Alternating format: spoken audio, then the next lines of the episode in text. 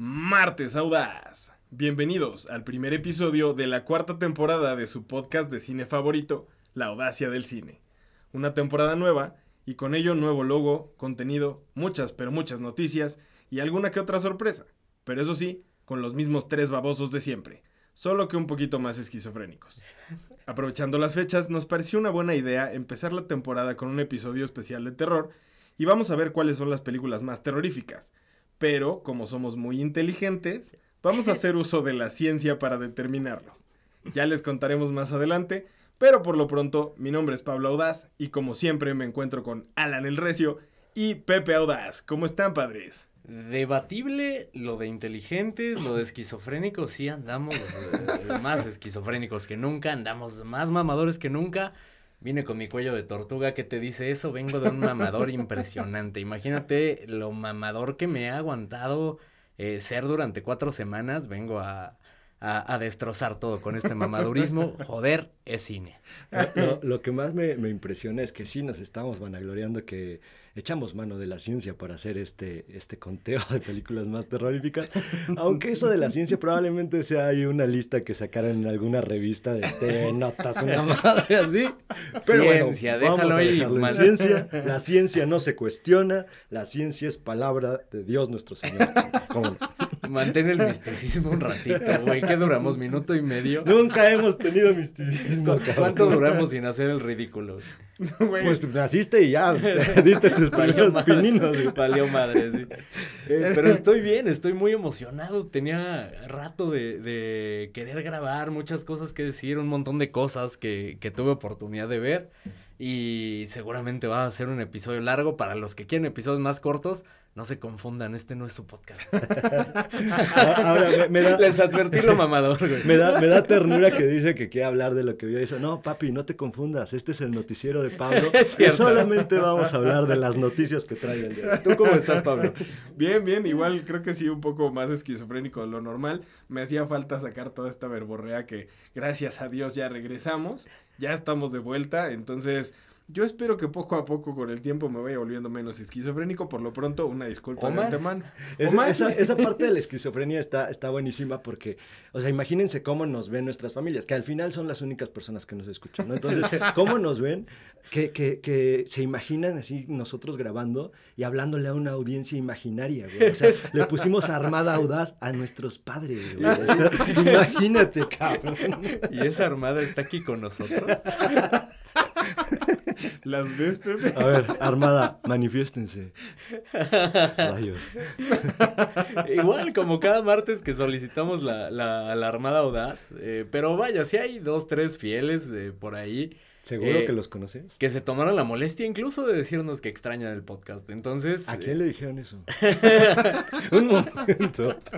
en mi cabeza lo escuché, güey. Esto está escalando demasiado rápido. Y sabes qué? Hay que hacer también esta aclaración. Y, y, y la verdad es que sí es algo que me tiene preocupado, consternado. Hay que mencionarlo. Estamos grabando en martes. ¿Por qué? Porque ya no nos aguantábamos estas ganas homoeróticas de vernos. Entonces estamos grabando en miércoles.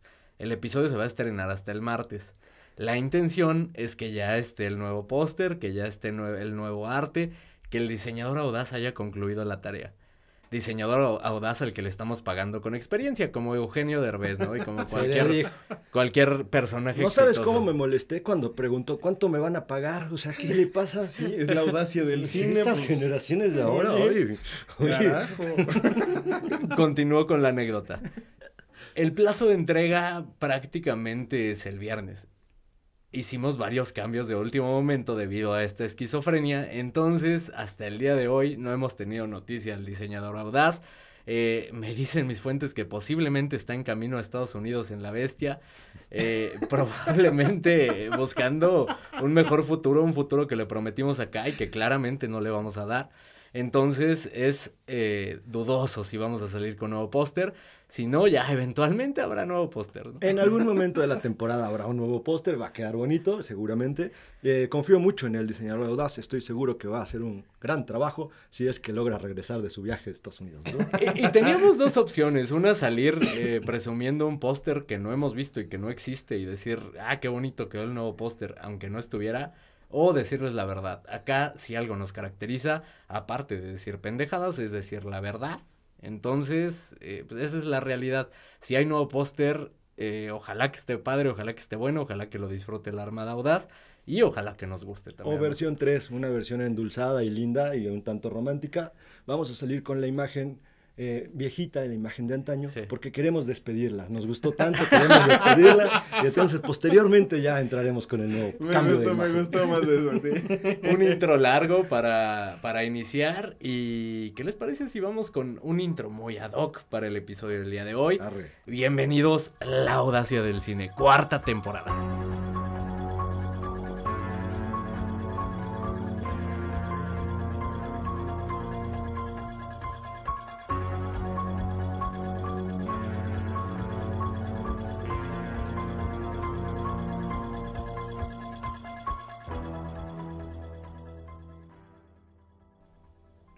Más adecuado para arrancar la cuarta temporada y un episodio especial de Halloween para este martes 31 de octubre que se estará estrenando y que lo estarán escuchando. Que el score compuesto por Jo- John Carpenter que se haya hecho legendario y eh, que nos pone muy en mood para hablar de estas películas de horror. Si es que Pablo nos lo permite con las noticias audaces al mal paso darle prisa. Adelante Pablo, date con tu podcast. Hoy solo traje poquitas noticias, precisamente para no hacer un episodio tan largo. Aunque salieron muchas noticias, pero las resumí. Les voy a dar las más importantes. Y todas son de mi vida, dice. Todos son de Deadpool. que- no, cagado que esta semana no traigo nada de Deadpool 3, pero bueno. Yo te la doy, güey. Mira, vamos a arrancar. Ah, Yo te doy una noticia de Deadpool 3. Eh, parece que la huelga de escritores va a postergar a Deadpool 3 para la para sepa cuándo. Eh, prácticamente no hay fecha de estreno. eh, se retrasó, dicen que un montón y que posiblemente queda la mitad la película. Qué ganas de arruinarle la noche a Pablo. ¿eh? Sí, ya, ya me voy, con permiso. Hoy no hay noticias. Hoy no hay noticias, se acabó. Hasta pronto. Dale Oigan. con las noticias de Express, adelante. Ahí, ahí les va. Esta primera noticia viene con un agradecimiento a Braulio Sierra, que nos hizo el favor de mandarnos un video donde nos enseñaban cómo se, se pronuncia el nombre de esta actriz. Espero no cagarla. Y si, si es así, bueno, pues ya, ya conocen mis limitaciones. Sí, te, falla- te fallamos, Braulio. Resulta que esta película que ya habíamos abordado hace algunas semanas, Foe, eh, protagonizada por, Mol- por Paul Mezcal y por, ahí les va, Saoirse Ronan. Ah. Eh, eh, parecía, prometía bastante eh, después de la última película de, de Paul Mezcal y debuta con 0% en Rotten Tomatoes. Ahorita ya está en 25%, pero igual es una calificación horrible. Se veía como una gran película y lo decíamos, el director Garth Davis viene de, de hacer Lion, esta película que, que fue nominada incluso a los premios de la Academia y tristemente porque prometía un montón. Uno de los grandes problemas es que la película, entre sus tantos géneros que, que aborda, es la ciencia ficción. Y es un género que a muchos directores se le complica y que también, digámoslo así, ¿no? La crítica castiga muchísimo al género. Entonces, Sí. tienen la vara como... muy- hay una línea muy delgada en que sea un boom para la crítica porque les vuelve la cabeza y Sí. otra en donde digan es una chingadera. Pa- aparentemente es una chingadera. Pues habrá que verla y ya les estaremos platicando en su momento. La siguiente noticia es que se confirma el elenco de la película de Frankenstein de Guillermo del Toro. Ya lo habíamos mencionado un poco, pero ya está confirmado. Va, va a protagonizar Oscar Isaac, Andrew Garfield, Mia Goth y Christoph Waltz. El elenco promete, eh, cabrón, de verdad parece que va a ser una obra maestra, puede ser una gran película de, de Guillermo del Toro y qué ganas de verla Que, ya. que fíjate, aquí viene un peligro muy grande porque de entrada el, el elenco es, es impresionante.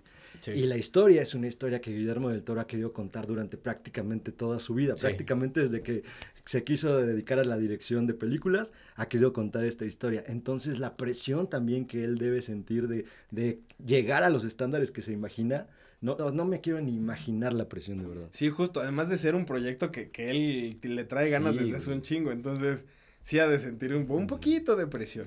Creo que lo entiendo. Con este proyecto lo he llegado a sentir. Eh, creo que entiendo esta parte con. Sí, el- no, Claro, claro, es sí. un proyecto que te, Sí. te pide mucho, ¿no? Exigente, sí. Exigente. Desgastante. Sobre todo corporalmente, post grabaciones, ¿no? Momento muy erótico otra vez. Un Seguro- momento, tómalo como quieras, ¿eh? Yo me refería al camino de regreso, que es que yo... Güey, seguramente habrá muchos porque la verdad es que nos contuvimos durante casi un mes o un mes, no sé. Entonces, espérenlos durante el episodio. Oigan, la siguiente noticia que les traigo es que Barry Keoghan declaró recientemente que va a regresar en el papel de El Joker en la secuela de Batman de Matt Reeves. ¿Qué opinan? Unas por otras, excelente noticia, ¿no? Y, Sí, y la de neta. verdad que ganas de verlo ya, está en su prime, podríamos decir, y lo que hizo Matt Reeves con la primera película, de verdad promete. Lo, lo que me gusta, sobre todo que, que están dándole a este personaje, es que no, es, no lo están quemando de lleno. Es decir, no, no lo sobreexponen o nada. En, la primera, Penny, creo Sí. que eh, son algunos guiñitos y una de, de esas secuencias fue eliminada. Sí. En la segunda seguramente va a ir por ahí, por ese tono, pero qué, qué gusto verlo, ¿no? Sí, la Ah, neta. Hoy, hoy traigo muchas noticias que, que- que causan mucho hype. Ahí les va A ver. esta. La siguiente película que también ya habíamos mencionado por ahí, un, un hint de esta película, Alien Romulus, que va a ser la, la próxima cinta de, del xenomorfo, va a llegar el próximo año y el director Fede Álvarez quiso que eh, Ridley Scott, que es el padre de la saga, viera antes que nadie la película y eh, él sabía, o lo que se dice de Ridley Scott, es que es muy duro para, para eh, comentar las películas. Eh, él sí no tiene piedad de nada. Y lo que dice eh, Fede Álvarez es que Ridley le dijo, Fede, ¿qué te puedo decir? Es jodidamente genial. Haciendo como- en Marta y Gareda. ¿Sabes qué? Suena como nosotros hablando de la Armada Audaz. Suena güey. como el comentario que acabas de hacer. No, la Sí. presión igual que ya Sí, exactamente, güey. No, me marcó, me marcó Ridley Scott. Güey, aparte Fede Álvarez. ¿Quién es Fede Álvarez? ¿A quién le ganó ese cabrón? Eh, les platico para los que no ubican a Fede Álvarez. Es el director de Texas Chainsaw Massacre, la- el remake que se hizo hace poco, que fue... Un eh, fiasco total. Un Sí, fiasco malona. completo, eh, por ahí de Don't Breathe, esta película que más o menos hizo ruido del remake de Evil Dead. Digamos, no es un terrible director, pero ¿de dónde sacas que Ajá. de verdad con este remake estás prácticamente recibiendo elogios del famosísimo y aclamadísimo y brillante Ridley Scott? Decías a quién le ganó, pues ya se ganó el corazón de Ridley Scott. ¿Y, y sabes, y sabes qué, güey? Incluso si te lo dijeron, no lo dices, cabrón. Lo dices hasta que se estrene tu película. No, ni madre, si alguien como Ridley Scott de verdad te dice algo así, aunque sea por condescendencia, güey, se lo canto a medio mundo, cabrón, o sea, no mames. Habrá que ver. El Pablín le canta a medio mundo que alguien dice que las, las noticias están bien chingonas, Que güey. su voz, güey, que su voz está, está bonita, cabrón. Oh, sí tienes una voz bonita. Gracias, gracias. Eh, Baduel, la de Baduel es la buena. Esa es la, la, la chévere. Oigan, ¿Le damos el beneficio de la duda a Fede o no? Pues habrá que ver la película. Ya si vemos que es un bodrio, probablemente esté esquizofrénico como nosotros. Y ya si es algo bastante, bastante bueno, probablemente se, se, se consagre con todos nosotros, así como con Ridley Scott. La última noticia que les traigo, y este también la neta es que promete, se confirma que el estudio A24 ha adquirido los derechos tanto televisivos como cinematográficos de la franquicia Halloween. Así que parece que Michael Myers todavía no se ha muerto.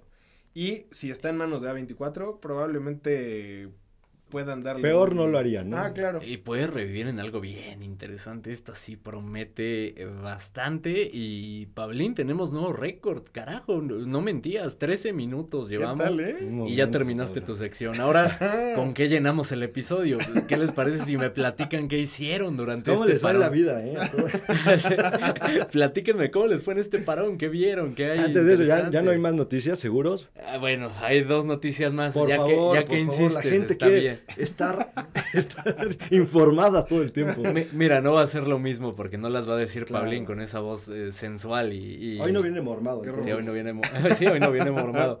Es una noticia triste. eh, en realidad, eh, durante este parón murió Burt Young, eh, el actor que dio vida al legendario Polly en las películas de Rocky. 83 años, eh, al final fallece y es una pérdida importante para el cine de culto. Sí, ¿me han mencionado las causas? Eh, no, seguramente la edad, nat- 83 años, sí. Sí, ya. muerte natural. avanzada. Y otra eh, igual de triste o quizá un poco más triste porque es una leyenda que aún está con vida. eh, si se le puede llamar vida, vida de esta ma- si se le puede llamar vida todavía.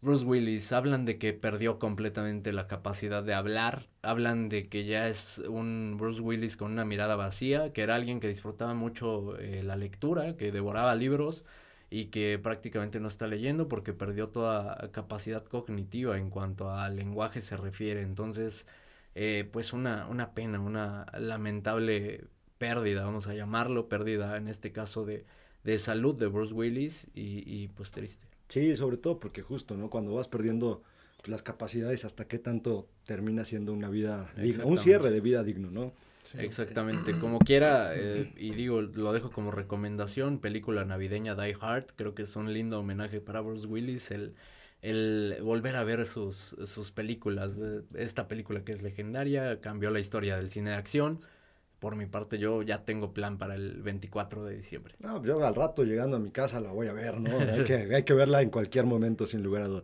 Les voy a, les voy a este, animar un poquito la noche, creo que estamos decayendo, noticias muy tristes, es, es la realidad, pero por ahí hay un rumor que probablemente prometa, hablando del hype que había generado el buen Pablin, eh, se dice que ahorita que está la temporada 2 de Loki, todo está centrado para que él sea el eje central de los Vengadores.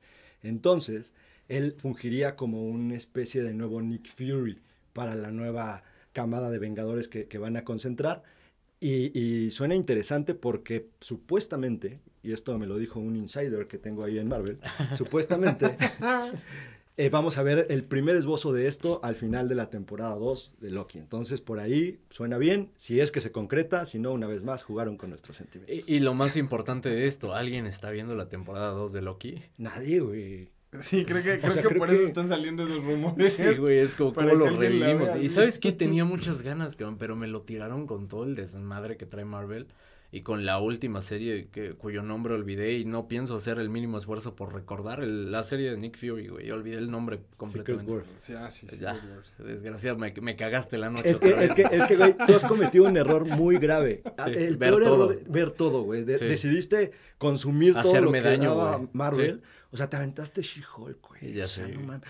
Y, Ya sé, me odio, claramente. Y este es un efecto muy, muy, muy cabrón que está sucediendo con estas, estas series, estas últimas producciones, porque en los, de repente en los videos de YouTube, donde ponen Easter eggs del episodio 2 de la temporada 2, güey, ya no hay vistas, cabrón. Ya a nadie le está interesando absolutamente nada. Y agárrate, papito, porque viene eh, de Marvels, güey. Entonces, por ahí si te quedaste con ganas de ver a la Capitana Marvel en sus aventuras, se viene la secuela el 9 de noviembre.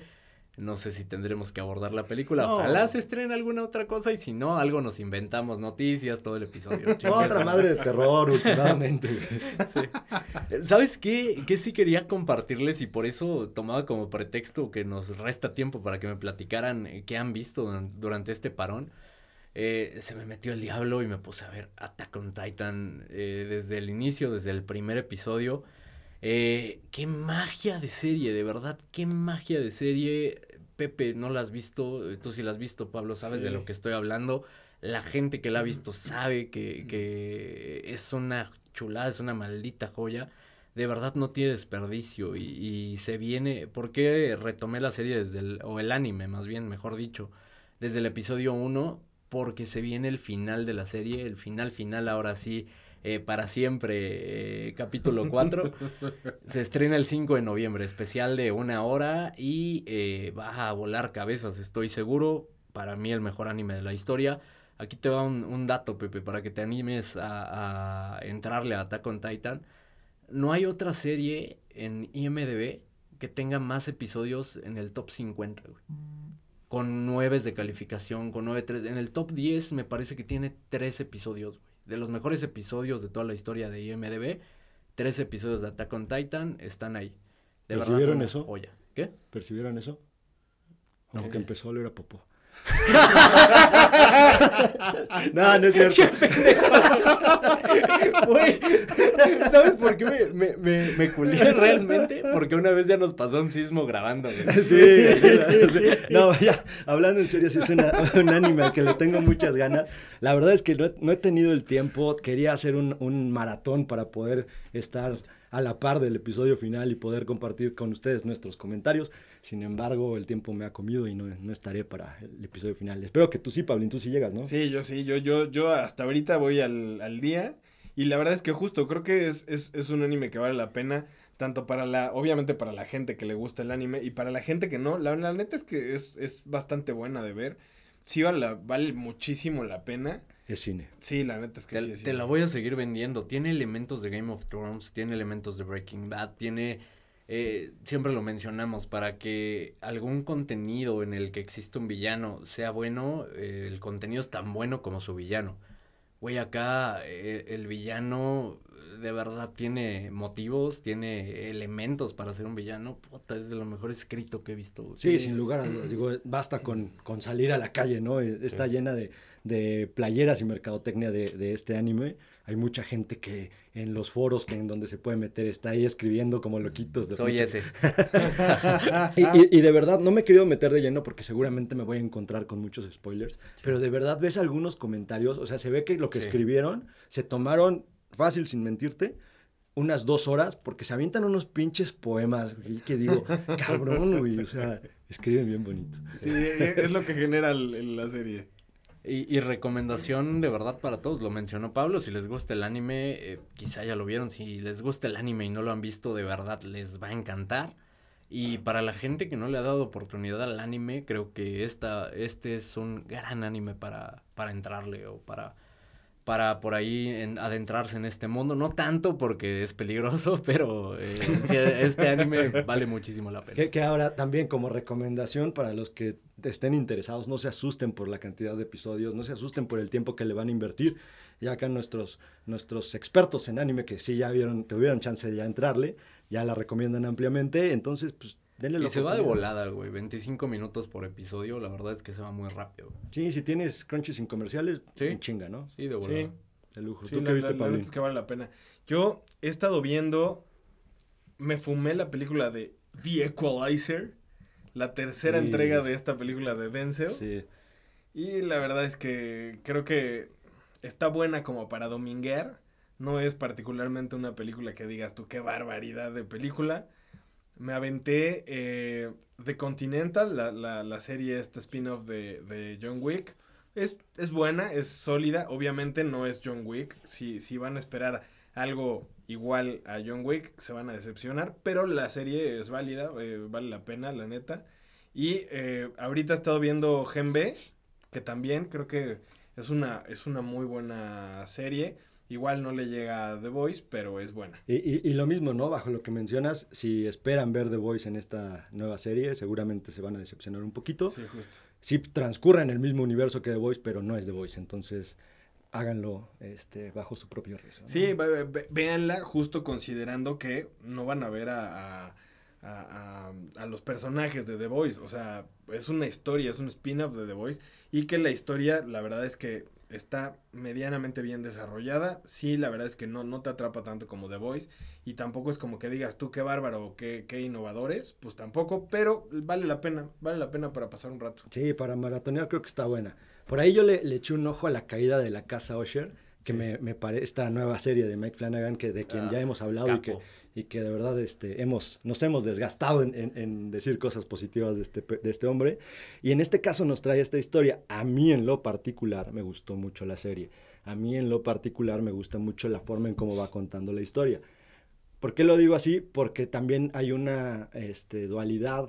Hay ciertas personas que están furiosas, ya sabes, porque conocen a fondo Sí. las historias de Edgar Allan Poe y Claro. están furiosos la forma en cómo se han adaptado estas, estas historias, ¿no? Yo lo que creo es que no es una adaptación de las historias de, de Edgar Allan Poe, Es más bien inspirado. Exactamente, yo diría sí. que es más bien una inspiración y por eso a cada episodio le da el nombre de una historia. No quiere decir que se va a tratar de esa historia. Ok. Entonces creo que la gente tendría que entender que es un ejercicio distinto. Sí. Si quieren algo apegado a la novela, vuelve a leer la novela y no te pasa nada. Este, Ok. Pero creo que hay que darle una, una oportunidad a esta serie porque a, a mí, a mi parecer, la forma en cómo está contada, eh, magnífica. Digo, la cinematografía no, no hay nada que decir, es ya una, un estándar de calidad de este hombre, ¿no? Sí, y, claro. y te, te quería preguntar, ¿es eh, todo sobre esta historia, la caída de la casa de, de Usher o más historias de Edgar Allan Poe? Es todo sobre la caída de la casa Usher, sin embargo tiene guiños a otras historias. Ah. Y por eso va adaptando ciertas circunstancias. No quiere decir que sea igual a las, al resto de las historias. Termina de venderme la de las tres previas, eh, digamos, series, o cuatro, si contamos la, la última que, sa- que salió, no recuerdo el nombre en este momento, pero... Club de medianoche. Ándale, el. Club de Medianoche. De las cuatro, ¿en dónde la pones? ¿Supera alguna de las primeras tres que, que sacó? Complicado, po- complicado porque aquí se nota una, una sobre todo una, una especial madurez en la forma en cómo cuenta la historia. Sí es más rica la forma en cómo te cuenta la historia, sin embargo creo que es más fresca la, la- eh, son más frescas las historias anteriores. Acá lo, lo interesante viene a ser justo la forma en cómo se desarrollan los personajes, porque lejos de contarnos nada, una, el nombre te lo dice, la caída de la casa Usher, y más o menos vas desentrañando de qué se trata, Sí. pero creo que tiene, tiene bastantes como, ¿cómo decirlo? Como giros de trama, por así decirlo, Sí. dentro de la misma historia que ya conoces. Entonces, de alguna manera se siente como refrescante. Yo la pondría a la par incluso que probablemente que Misa de Medianoche. Ok. Entonces sería como la par de esa serie. Porque, insisto, a mí la verdad es que sí me gustó bastante. Hill House sigue siendo mi favorita de, de Mike Flanagan. Seguro le voy a echar ojo a la casa de Usher. Pero la verdad es que mi tiempo estuvo pues un poco en, en Attack on Titan. Y también el viernes empecé a ver eh, Los Asesinos de la Luna de Killers of the Flowers Moon. Prácticamente acabé el domingo a medianoche, güey. Este, ya estaremos hablando de eso la siguiente semana. Pero también eh, Martin Scorsese nos regaló una película de tres horas y media, güey. Sí. Y la siguiente semana ya hablaremos de E- ella. e- e- ese hombre, como, como siempre, va en contra de las reglas de la humanidad, ¿no? Ya primero se, se- se pronunció en contra del cine de superhéroes, tirándole a, a- esta horda, porque también lo- los fanáticos del cine de superhéroes no perdonan, ¿no? Y de pronto si les tocas a sus muñequitos, pues se ponen intensos. Entonces, le tiró a eso y ahora con una película tan larga, veremos cómo le, le irá en taquilla. Exactamente, y, y dices llevar la contra y, y por supuesto que lo hace. Con The Irishman le dijeron, güey, tres horas eh, y media es demasiado. Y, ah, sí, pues ahí te va otra, güey. tres horas y media, güey. Y a la siguiente van seis, güey. Si siguen chingando con el tiempo, a la siguiente van seis. Que, que mira, Netflix hábilmente dijo, a ver, ya la dividimos en cuatro, vean una parte cuando quieran y así la van, la van dividiendo. En este cabrón, te vas al cine, güey, y pues sí, cabrón. o sea, Sí, ¿qué- güey, tienes que llevar güey? una vejiga fuerte o pañal para adultos, como hice yo. Entré el viernes, salí el domingo, entonces... Película pues, no apta para mayores de 30 años. Sí, güey. si te truena la rodilla, no es ahí tu No lugar. vayas. No, y también, eh, ¿para quién es entonces? Que si tienes menos de 20 años, estás acostumbrado a ver contenido de 30 segundos en TikTok, güey. Entonces tampoco es Tal ti. vez ese sea el reflejo de la taquilla. Sí, probablemente. Y, y, pues nada, vamos a iniciar con el, el episodio una vez que nos pusimos al día, que, Claro. que ya hubo besos, ya hubo abrazos. Seguramente habrá más eh, posterior al episodio, pero les platicamos y, y Pablito lo vendió muy bien. Eh, películas de horror, eh, según la ciencia. ¿Por qué según la ciencia? Resulta que desde, desde 2020 hay un, una página, una organización que eh, se dedicó a hacer como este estudio de determinar cuál es la película más terrorífica de todos los tiempos. Eh, a lo largo de, de- desde 2020 lo mencionaba, prácticamente este es el cuarto año. A lo largo de estos cuatro años, lo que han hecho es eh, proyectar 61 películas, eh, si tengo bien el dato, sí, 61 películas, eh, en las que rentan una sala de cine, meten a, a gente que no ha visto la película y previo a entrar a la película les ponen este eh, medidor de, de ritmo cardíaco, ¿no? Para ver sus pulsaciones por minuto. Lo que dicen, el promedio es de 64 pulsaciones por minuto. ¿Cómo determinan si la película es terrorífica o no? Con el promedio de pulsaciones por minuto a lo largo de toda la película. Y lo, lo basan en dos mediciones, las pulsaciones promedio durante toda la película y el pico más alto durante la película. ¿Qué te podría decir esto? Eh, pues quizá un jumpscare o quizá un momento que te, que te aterroriza. Y, y es interesante porque hay películas que, por ejemplo, tienen un eh, ritmo cardíaco promedio relativamente bajo y eh, tiene picos bien, bien altos. ¿Qué quiere decir? Un jumpscare impresionante que movió a toda la audiencia. A partir de ahí hacen este top. Eh, digamos, la que tuvo un ritmo promedio cardíaco más alto es la número uno y también contemplan estos picos, ¿no? Entonces, es interesante, ¿por qué? Porque la calidad de las películas es discutible. Sin embargo, a la ciencia no la engañas y, y, que te saca un par de sustos es seguro, de acuerdo al ritmo cardíaco promedio. Ahora, aquí viene la primera trampa, creo yo, dentro de este estudio, si se puede decir de esa manera, porque meten, supongamos, 61 personas en una sala. ¿no? 61 películas, el número de personas meten, no está claro. supongamos, 20 sí. personas en la sala a ver la, la, película, pero esas 20 personas no vieron las 61 películas. Sí. Entonces van, van mixteando las, las personas que van viendo Sí. las 61 películas. ¿A qué voy con esto? No todas tienen el corazón de la misma manera. Entonces, probablemente por ahí si se coló un güey que pues de repente... Colesterol Sí, alto, imagínate, cabrón. imagínate, imagínate, va Pablín, güey, vuela el pinche latidos por güey. minuto, güey. Pinche te- la película de terror de Pedrito Fernández sea, sería una maravilla. cabrón. Paddington 2 es la más terrorífica. Güey, este cabrón casi se muere con Paddington. No, así es su ritmo, güey. Ahora, lo interesante de esto va a ser qué tan de acuerdo estamos nosotros con las películas que están en este top. Completamente, güey. Completamente. Y, y vamos a, a iniciar a platicar de esta lista. Vamos a enfocarnos en las primeras 15, ¿les parece? Sí, Empezando de la 15 a la, a la 1. Quisiera mencionar por ahí un par de, de películas, o poquito más de un par de películas que están dentro de la lista, eh, que llaman eh, mi atención porque ya sea son buenas películas o porque las hemos mencionado. O porque pinches películas de plano no valen madre, no sirven para maldita la cosa. Exactamente, exactamente. Y empezamos eh, con una que llama mi atención. Eh, son 61 películas, lo mencionamos. Anabel número 60, 67 pulsaciones, 80 en el pico más alto. Prácticamente vale madres esta película, ¿no? ¿Y qué opinan de esto? ¿Están de acuerdo? Por supuesto. No, pues, pues vale Sí. madres para la ciencia y para nosotros y para quien para diga. absolutamente todo. Malona, malona. Otra que vale la pena mencionar, Black Phone. Eh, ¿Por qué? Porque está bajo en esta lista 56. Es una película que, que está bien hecha, que es entretenida, que cumple su función. Sin embargo, a la gente no la asustó y tampoco la, la alteró en demasía a lo largo de la película. Creo que, creo que asustar sí, en el sentido de, de la historia que te cuenta, ¿no? Porque para muchas personas Sí. el tema de, del secuestro de, de infantes pues, es un, un tema que evidentemente les genera una tensión y una profunda preocupación y terror, no se diga, Sí. ¿no? Desafortunadamente hay gente que lo ha vivido y seguramente si vio esta película, créeme que la pasó bastante mal. A- a- aún así, yo creo que sí la película la manejan de una forma un tanto más amigable para el género.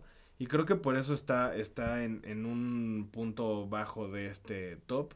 Aún así, digo, creo que es una muy buena película. La Sí, neta es que es una gran película. Otra gran película que tenemos que mencionar cada que haya oportunidad, Alien en lugar 55. sí, estoy de acuerdo, no es una película que te, te genere miedo, que te perturben demasiado, es una gran película, un clasicazo, pero tampoco es horror puramente, ¿no? Sí, no, Sí. creo que la, la tensión y el suspenso es lo que predomina en este. Eh, también otra que vale la, la pena mencionar, El Exorcista, lugar 41, mencionábamos que, que puede estar influenciado por eh, la época, porque vives en Ecatepec y hay cosas que dan más miedo en Ecatepec.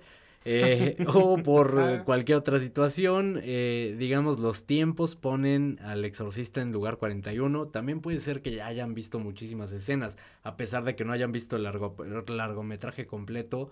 eh, has visto a, Linda Blair con la cabeza dando ya- vueltas, etcétera. Que, que me causa un tanto de sorpresa que esté en un lugar tan, tan bajo porque creo que es de las películas que yo recuerdo y seguramente si la, si la veo tal vez no sea el caso, pero al menos así la recuerdo, es de esas películas de terror donde no se toman decisiones tan pendejas. güey. Claro. La Monja 2, güey, lugar 34 arriba de El Exorcista. Desde Te ahí digo, vemos güey. que la lista no vale madres. Pinche ciencia. que güey. la hizo alguien drogadísimo, que seguramente había un gordito con colesterol alto ahí, porque el pico más alto es de 108. güey. Ah, bueno, vuelvan a comprar Qui- su TV Notas. ¿de qué Quizás se asfixió con las palomitas alguien por ahí, levantó eh, este promedio. La monja 2, por supuesto que no tiene nada que hacer ahí. Igual y en Eh. ese momento de la película le llegó un mensaje de estoy embarazada. sí puede ser. Eso sí da miedo, güey. Eh, la masacre de Texas, lugar 30, eh, que también un clásico que perturba bastante, sin embargo, ese jumpscare, ese pico tan alto como algunas otras de la lista, no lo alcanza. Un clásico que debe verse a final de cuentas, sí o sí. Eh, Terrifier 2 entra en la lista, lugar 25, con 78 pulsaciones, 91 del pico más alto. Creo que la primera es más perturbadora todavía que, que la segunda. Sin embargo, la, la, segunda es la película que nos enamoró a todos de Art the Clown. Sí, sobre, sobre todo la, la, primera por la falta de lana es como muy cruda, ¿no? O sea, a mí, a mí sí, sí, hay escenas que me dejaron bastante. Y hay una en particular de una muerte que de verdad es súper perturbadora y de lo más gore que puedes encontrar.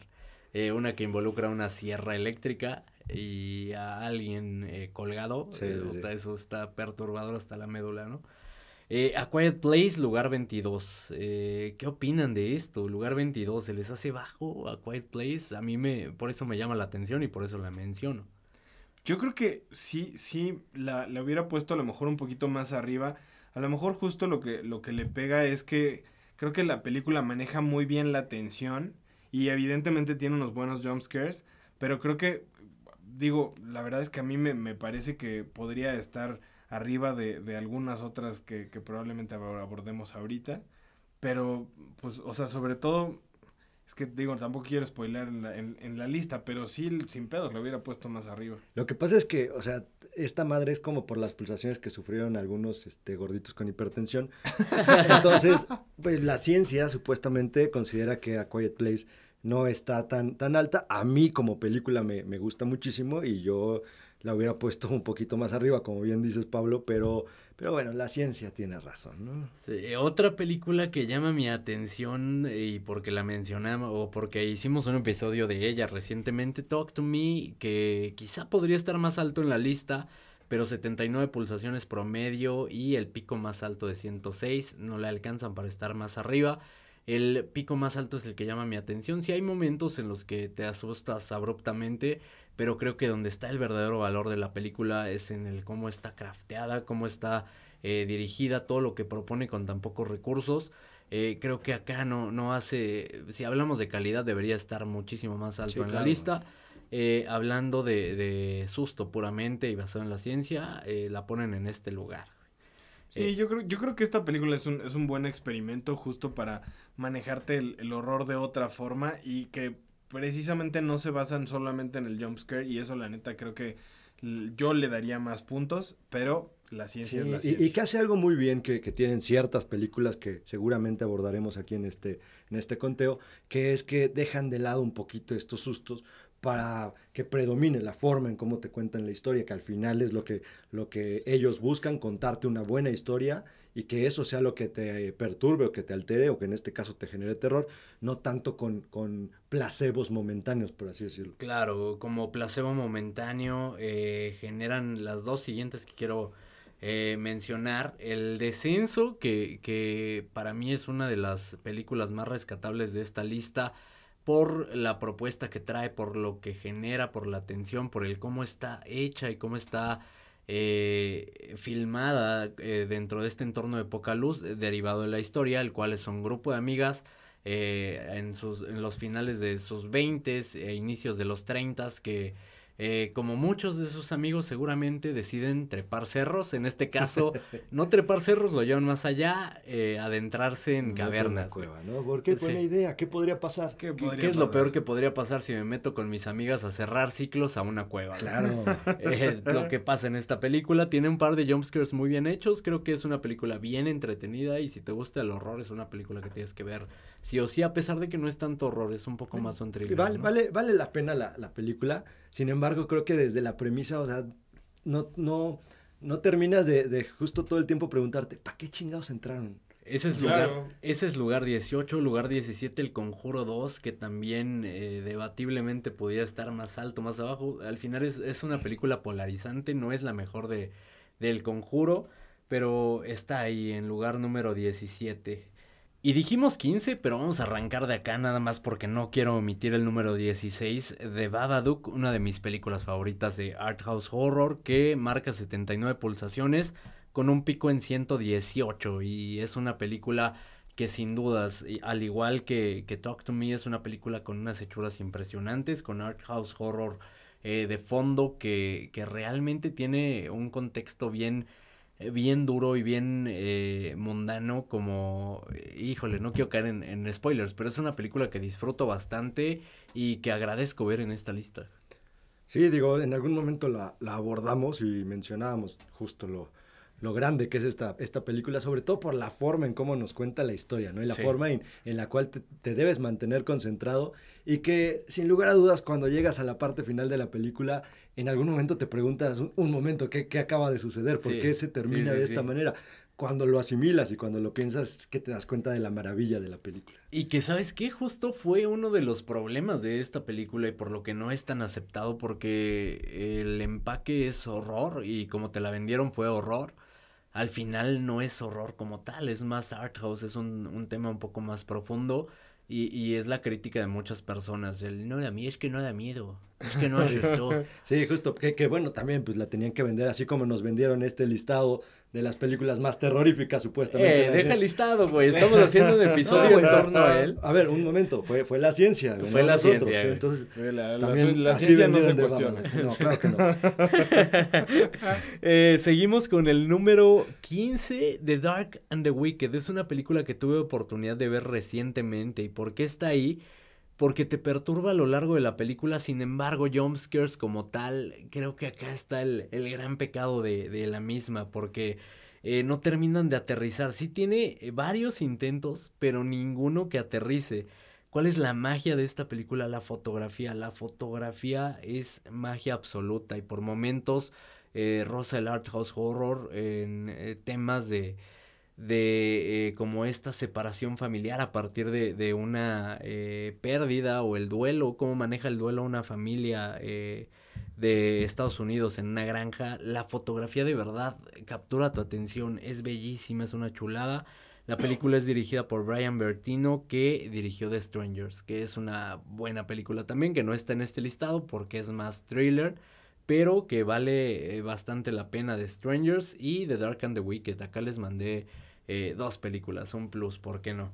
Sí, la voy a poner en mi lista para ver, porque ese sí no, no, la verdad es que no la había visto. es Mi mamá que todo va a poner en su lista que nunca tengo, la tengo una lista como de 800 películas que no he visto. que te digo, no, lo mismo. no esperen algo que, que, te va a dar muchísimo miedo, eh, pero sí te perturba y, y, te digo, está bien hecha, tiene unas hechuras bastante sólidas como el lugar 14, que acá sí vamos a estar de acuerdo todos, a Quiet Place eh, parte 2 eh, podría estar incluso más alto.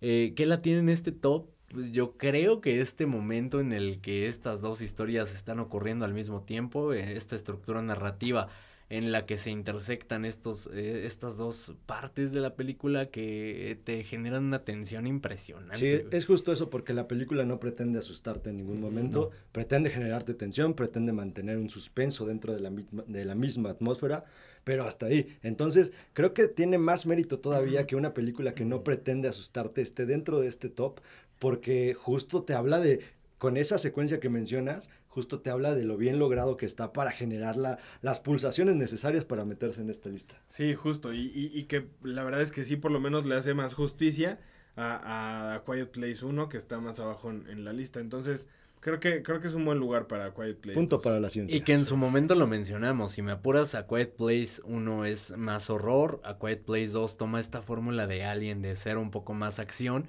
y eh, generando tensión al mismo tiempo, ¿no? Eh, número 13, actividad paranormal, 81 pulsaciones eh, promedio, 118 el pico más alto. ¿Qué opinan de, de, actividad paranormal? Yo creo que si es la primera vez que la ves, sí te deja, o sea, sí te, sí te manejan como bien la atención, sobre todo por cómo venden la película en el sentido de que te dicen, ah, basado en hechos reales y no sé qué. Entonces, eso te genera cierta expectativa cuando estás viendo la película que al final sí te hace llevar como más tensión. Entonces, creo que viéndolo de ese lado sí, eh, ya, ya en términos generales y obviamente después de la película me parece que está como muy por arriba de lo que yo la pondría, pero bueno, la sí, Yo, yo tengo una bronca muy personal con esta película y es justo lo que mencionabas, te la venden demasiado bien. Entonces yo recuerdo cuando estaban los promocionales de esta película, te ponían como gente en una sala que las había visto, quiero pensar que habían hecho pruebas especiales, o si no, no sé de dónde sacaron estas reacciones de la gente, güey. Pero era gente que evidentemente tenía rostros de terror y de que no podían soportar más, ¿sabes? Como un efecto similar a lo que pasó cuando se estrenó El Exorcista en su momento. Entonces, justo eso, eso pasaba. Y güey, yo veía el promocional y decía, esta película me va a reventar la pinche cabeza, necesito verla cuanto antes mi expectativa y de manera personal, y esto fue algo subjetivo y que evidentemente a lo mejor fue un error, qué sé yo, el chiste es que cuando la vi no me sorprendió tanto como yo esperaba. Y yo esperaba en algún momento tener una reacción, una similar a la de la gente que la estaba viendo. Entonces termina la película y dije, o sea, si tiene sustitos divertidos, pero en ningún momento me generó ese pedo, güey. Güey, a, mí sí me perturbó, a mí me gustó muchísimo. De hecho, es eh, una película a la que le tengo cariño. No diría de mis favoritas, pero le tengo cariño. Me gustó muchísimo por eh, que se hizo con tres pesos y, y porque creo que cumple eh, y sobrepasa las expectativas con lo que se hizo. al final sí me dio miedo en su momento y, y quizá también la, la, época en la, que, en la que la vi y todos estos elementos contribuyen a que le tenga cierto cariño a la actividad paranormal, pero sí creo que es bastante mejor de lo que se cree. Y, aparte, agrégale el, que fue revolucionaria en su momento también, digamos, un poco tomando lo de lo de la bruja de Blair. Sí, creo que entonces esa fue la verdadera revolucionaria, la bruja.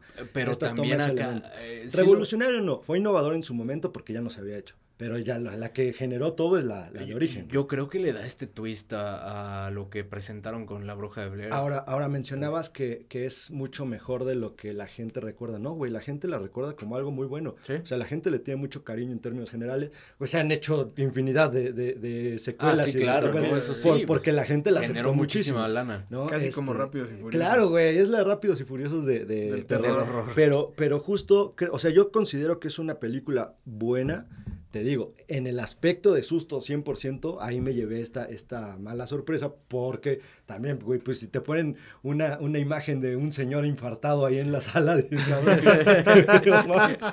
Siguiente película número 12, It Follows, una película que también ya hemos abordado, Art House Horror, 81 eh, pulsaciones por minuto, 95 de pico. Eh, quizá acá, eh, pues sí queda un poco, un poco a deber, ¿no? Sí. sí una de las mejores películas de, terror que recuerdo en, mucho tiempo. O sea, a esa película le guardo muchísimo cariño y me, encantó. Entonces sí me hubiera gustado verla un poquito más. Pero las hechuras, güey, no tanto el, que te dé miedo. Sí, te genera un chingo de tensión pero que te asuste. Bueno, la situación sí te puede llegar a asustar de lo que te está ah, sí, cuando, cuando encuentras el, trasfondo. La alteración es lo que sí no, no está. Pero eso no es durante la película, eso es posterior a la película cuando analizas y dices, ay cabrón, el mensaje que trae detrás sí, justo, güey, el mensaje, güey. Sí, eso puede ser. Eh, lugar 11, Hell House LLC. La realidad es que no he visto esta película, no sé de qué me hablan, pero está arriba de It Follows, 81 pulsaciones. 107 el pico máximo y, valdrá la pena eh, verla seguramente. ¿Alguien Probablemente no vale la pena verla tomando en cuenta las calificaciones tan bajas que tiene de 6.4. Entonces, pues solamente que sean muy fanáticos del horror y que... que ya te hayas fumado prácticamente todas las demás de la lista.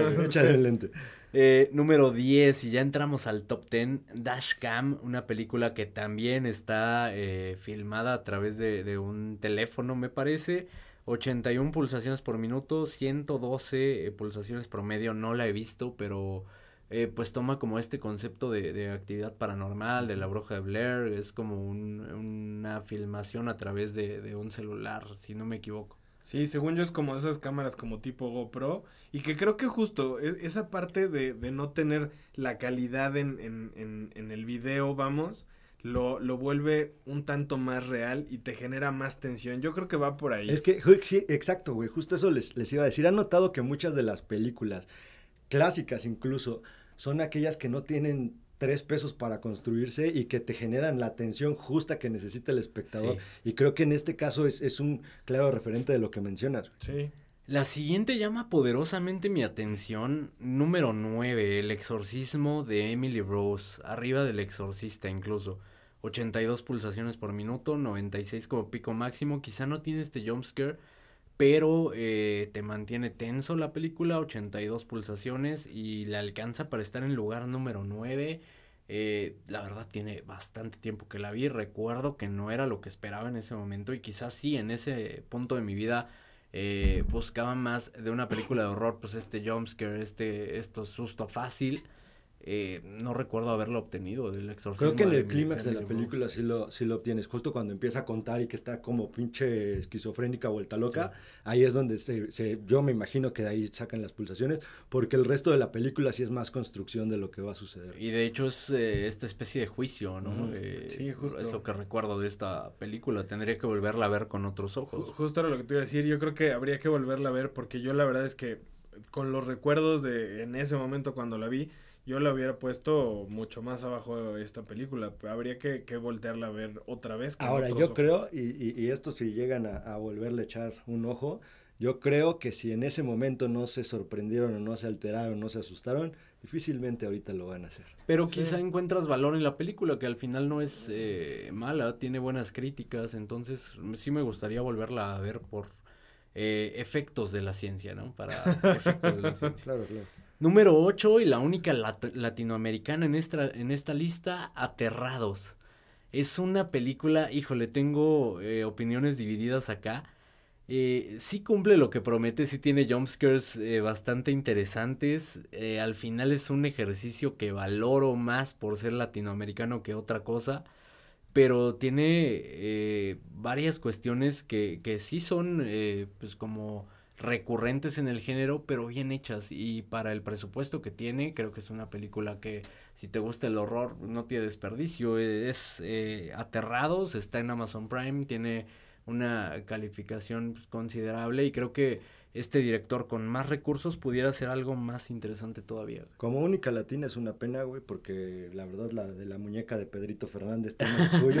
esa, güey, esa muñeca ha aterrado a mucha gente por los tres pesos con los que se hizo ¿Sí? la pinche muñeca, güey. Sí, sí.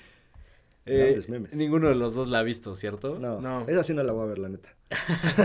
Me vale madre la ciencia, esa sí no la pondré en mi lista de nada. El eh, póster se ve medio creepy. ¿Sí? Sí, sí, la neta. Bueno, sí, igual sí, si el póster me atrapa, tal vez. Sí, tiene momentos, les digo. No, no es lo mejor que, que se ha visto de, de horror y. No y puedo pensar en no. horror argentino, güey. No puedo. Es buena, no puedo. güey, de, de Cada verdad que es escucho en. Argentina siento que estoy escuchando un futbolista. Entonces, Sí, no, güey. me voy a reír mucho, güey. No puedo. Eh, Hereditary número 7. Quizá esta podría estar más alto todavía en la lista. 82 eh, pulsaciones por minuto y 105 el pico máximo. Yo diría que, que el pico máximo, puta, es de, de las que eh, para mí, y pensándolo sin ritmo cardíaco y lo que sea, es de los momentos que más taladrados tengo en mi cerebro. Saben a qué momento me refiero. Involucra un auto Sí. y, y deja ese auto la secuencia posterior que involucra a, a este adolescente y, por ahí un sonido de fondo. Ese momento nada más eh, creo que le alcanzaría para estar más arriba en esta lista porque en mi cerebro está taladrada y es del top 5, top, eh, sí, top 5 seguramente. Ah, es una sí. tremenda película. La hemos abordado en diversas ocasiones y es, una, es un peliculón que justo va, va muy, muy acorde para este, este experimento científico que se hizo. Estaría muy bueno contrastarla con la siguiente película del, del conteo, justo porque en cuanto a los valores como película de cada una, distan muchísimo. Claro, sí. Te Sí, cedo la palabra, date con la siguiente. Bueno, con la siguiente que es Smile, esta película que causó cierto revuelo entre, ¿qué, qué fue el año pasado? 2022, si no me equivoco. Sí. sí generó cierta popularidad, cierto revuelo. Sin embargo, y en esta mesa, si no me equivoco, se dijo, la película no era tan buena como mucha gente estaba Correcto. este, argumentando. Incluso mucha gente de verdad estaba asustadísima con la misma película. A mí no me pareció. Y entonces, justo contrastándola con, con Hereditary, que es una película que construye muy bien todos los aspectos que te va contando, toda la historia que te va contando con muchísimos detalles, muchísimo. Tienes que estar todo el tiempo, incluso lo mencionábamos en el episodio de Ari Aster, la forma en cómo cada color te va contando lo que va a suceder dentro de la película.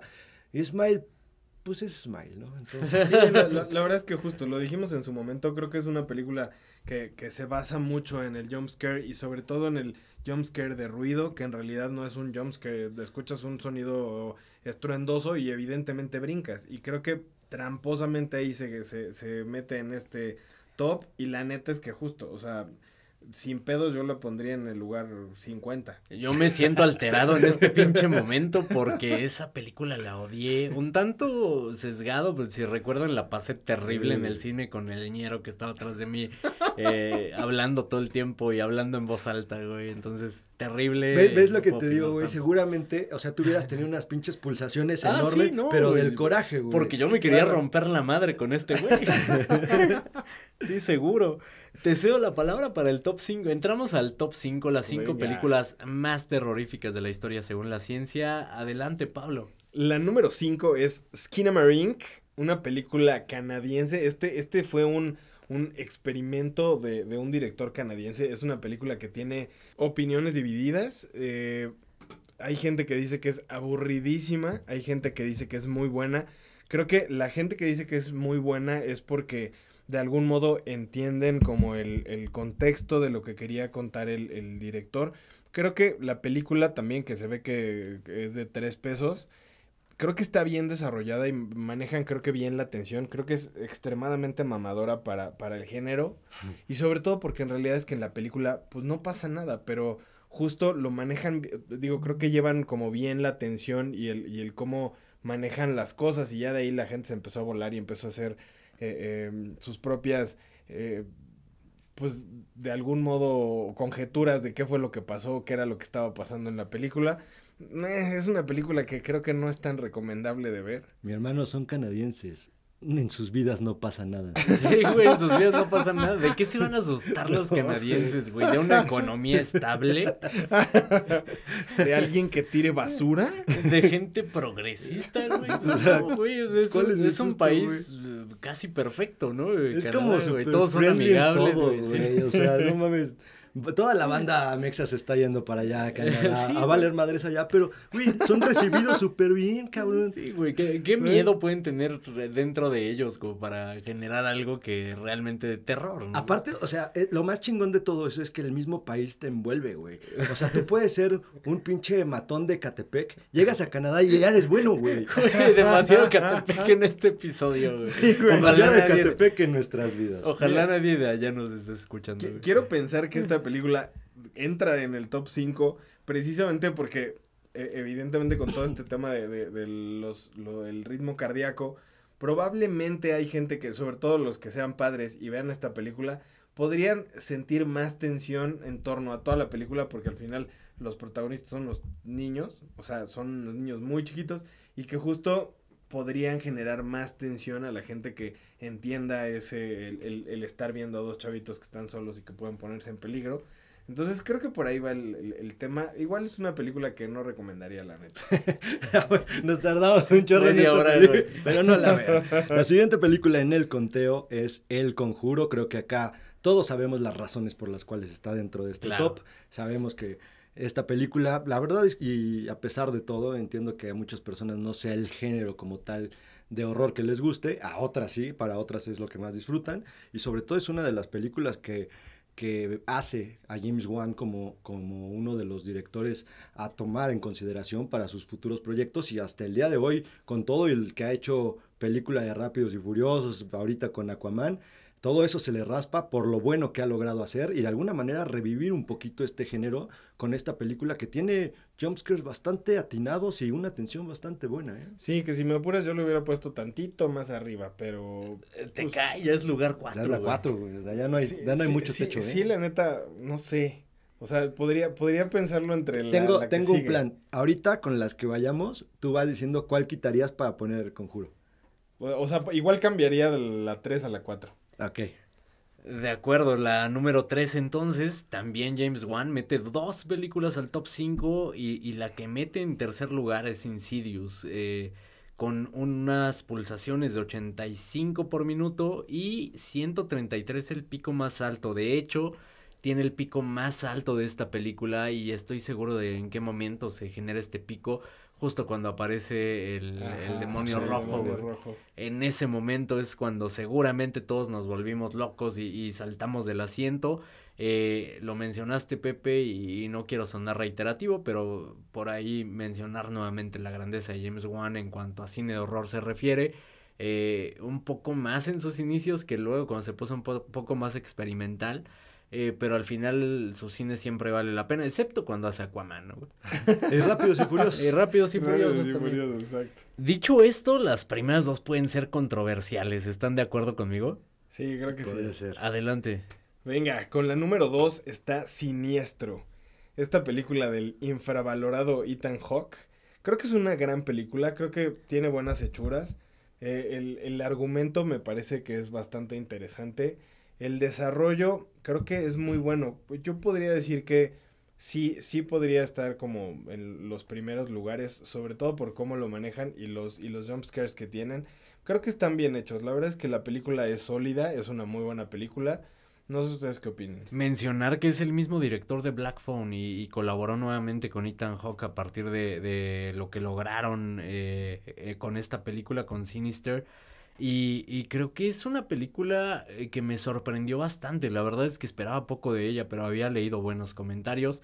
Ethan Hawke eh, siendo Ethan Hawke cargando con la película y, y creo que los sustos están muy bien hechos. De hecho, a, a Scott Derrickson le alcanza para dirigir eh, Doctor Strange en 2016, que es una de las películas más sólidas pudiera ser de- del MCU. Sí, Sí, de acuerdo. bastante buena película. Creo que aquí no, no, no hay tanta polémica en cuanto al conteo. Creo que aquí eh, se entiende el por qué está acá. Digo, bien lo mencionaban por ahí, los, los sustos están bien logrados. Y como película, incluso a mí, me, a mí en lo personal me gusta más que El Conjuro. Me gusta más para dónde la llevan. Entonces, por ese lado no tendría tanto problema en que esté ahí. Pienso lo mismo, hablando de, de historia, ¿no? Porque en un todo el conjuro sí podía ser mejor, creo que está eh, mejor dirigida, un poco más pensado hacia, hacia donde quiere ir, un poco horror más convencional si se quiere, pero Siniestro es una de esas películas que no es tan conocida, quizá hoy en día un poco más, pero pasó desapercibida mucho tiempo y, y el horror que genera para los amantes es una película que se tiene ahí sin duda con, con mucho cariño y, y en varios tops de... Gen- generó un culto de seguidores muy, muy grande conforme fueron pasando los años justamente y que creo que hace muy bien algo que no todas las películas de terror logran, que es tener un buen final y un final Claro, que te deja, la verdad, con sensaciones encontradas. Sí, sí, de acuerdo. Es momento de llegar al punto número uno, a la película top, que según la ciencia es la más terrorífica, y es esta película Host, esta película del 2020, justo se, se toman incluso como tema eh, medular eh, la pandemia, y entonces es este grupo de, de chicas que tienen este deciden hacer una reunión por Zoom o por videollamada y contratar una medium para que de alguna manera las entretenga y les vaya diciendo que, que se encuentran. Película dirigida por Rob Savage. Eh, ¿qué, qué nombre tan canchero, digo, ya más allá de que haga buenas películas o no, el nombre está Ah, bastante nombre bueno. canchero. Que este año nos trajo Boogeyman, una de las películas más desapercibidas en lo que va del año, tomando en cuenta el género que al menos en México es muy popular, pero que, que mira, fíjate, creo que esta, esta película me gusta mucho que toma el, el- el tema de, de pandemia y que justo estábamos encerrados y Sí. no había otra forma de comunicarte con, con las personas que, que querías. Pero, eh, y, y me gusta bastante, cierto que hay ciertas partes que funcionan muy bien como, como sustos, sin embargo, acá sí noté muchísimo decisiones muy pendejas que a mí me desconectaron un poquito de la historia. Güey, no, a mí me parecieron tan reales, o sea, esas decisiones muy pendejas a mí me parecieron tan reales, güey, porque justo eh, durante esta pandemia hacías todas esas bromas pendejas, o sea, creo que lo vivimos, güey, y a mí se me hizo muy, muy real y siempre está como, como el vato que interrumpe, como este, o, o bueno, en este caso la chica que interrumpe eh, como este rito, güey. Que claramente me veo haciéndolo porque así soy de pendejo, güey. Entonces, Sí, no, güey, pero mira, hay una, hay una situación, güey. O sea, hay una parte en donde jalan una silla. No mames, o sea, dime lo que quieras. En el momento en que te jalan esa maldita pinche silla, no hay pandemia que te detenga en tu casa, güey. O sea, Sí, eh, claro. ya, ya entendí a dónde vas. Sí, sí, sí. O sea, en ese lado me desconecta un poco. Por lo demás está chingón y la neta, para lo que la película te ofrece con los recursos que te ofrece, funciona bien. O, o está también esta pinche secuencia en la que una de las chicas sale corriendo y es como, güey, mi cubrebocas, cabrón. Están matando a tu amiga, cabrón, en la casa Justo, enfrente.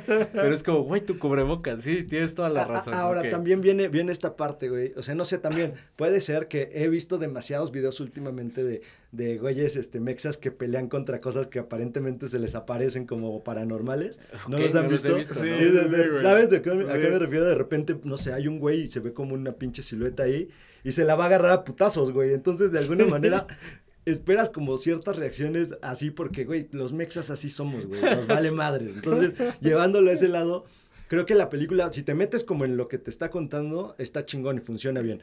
Si por alguna razón estás pensando en las decisiones que van tomando, probablemente sí caen en ciertos clichés. Aún así, repito, la película funciona, güey. La Sí, película claro. funciona cabrón, tiene de los mejores jumpscares que se han visto y, y aparte siento que el momento en el que se, se realiza esta película, de, de entrada el ingenio para hacerla por Zoom, ¿no? Y, y cosas con las que todos, eh, eh, vaya, era lo cotidiano en 2020, entonces todos estábamos, estábamos familiarizados con esto.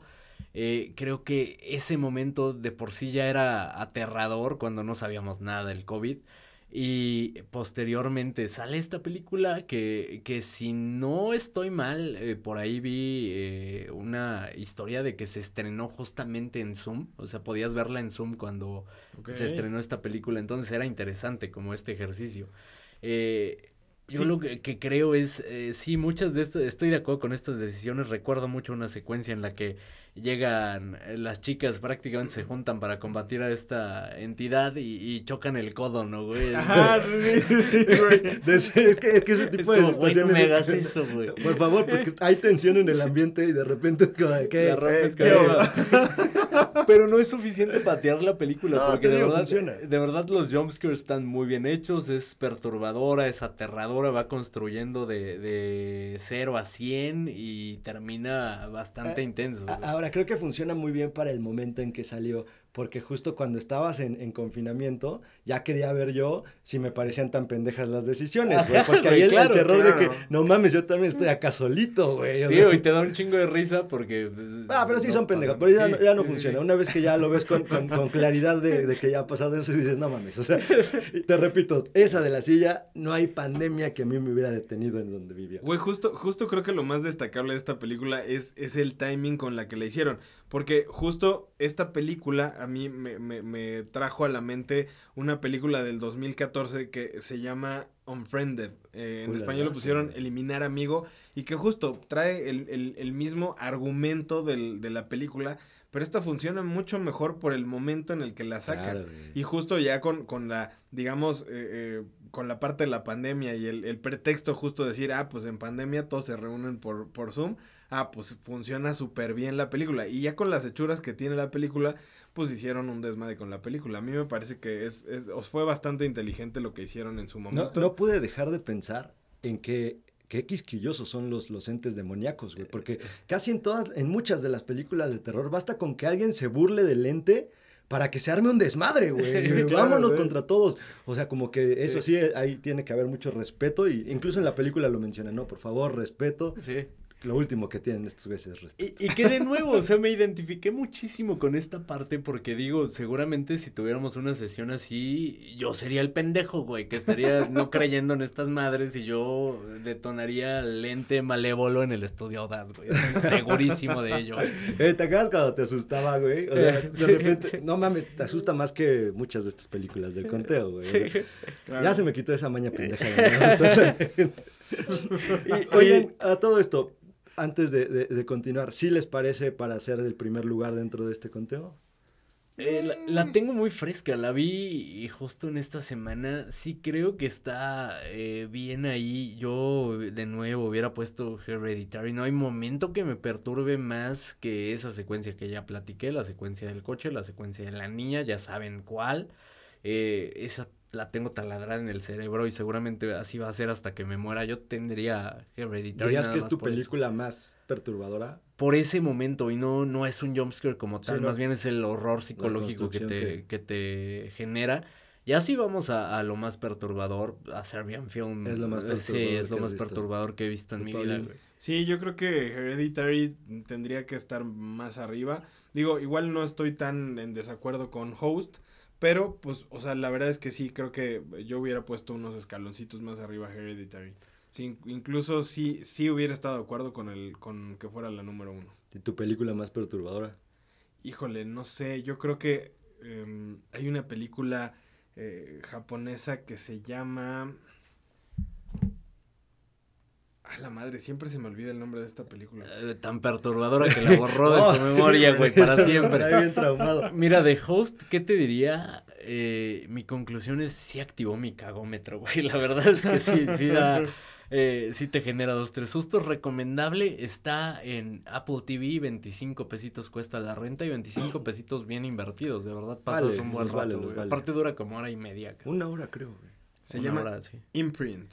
Imprint. Es la película más perturbadora que ¿De he qué, visto. ¿De qué trata más o menos? Es, es un- una película donde un inglés va a una isla donde está lleno de, de mujeres de la vida galante y se enamora de una, pero obviamente pues hay un trasfondo ahí muy perturbador y raro y muy extraño.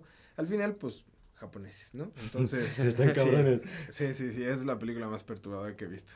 No, mames. ¿Sabes también cuál? La de Audition. Sí, la- kiri, kiri, kiri, kiri. Sí, güey, la, madre, coreana también güey. es esta Es que perturbadora, los coreanos es- cabrón, son güey. expertos en hacerte sentir de la chingada, güey. Es que, ¿sabes qué? Faltan varias eh, de este tipo de películas que no eh, entraron de este, dentro de este conteo porque no las están considerando, la gente no las, eh, no, no, no pusieron a la gente eh, bajo este experimento en ciertas películas que sí considero eh, merece la pena que estén acá. Sí. Deberíamos hacer Seguramente nuestro- por lo fuerte, güey. Sí, deberíamos hacer nuestro propio estudio audaz, güey. Guinea Pig también. ¿Han visto Guinea Pig? No, güey. No, no la vean, o sea, no es recomendación. es una de las películas más perturbadoras que he visto. Es tortura en su máximo esplendor.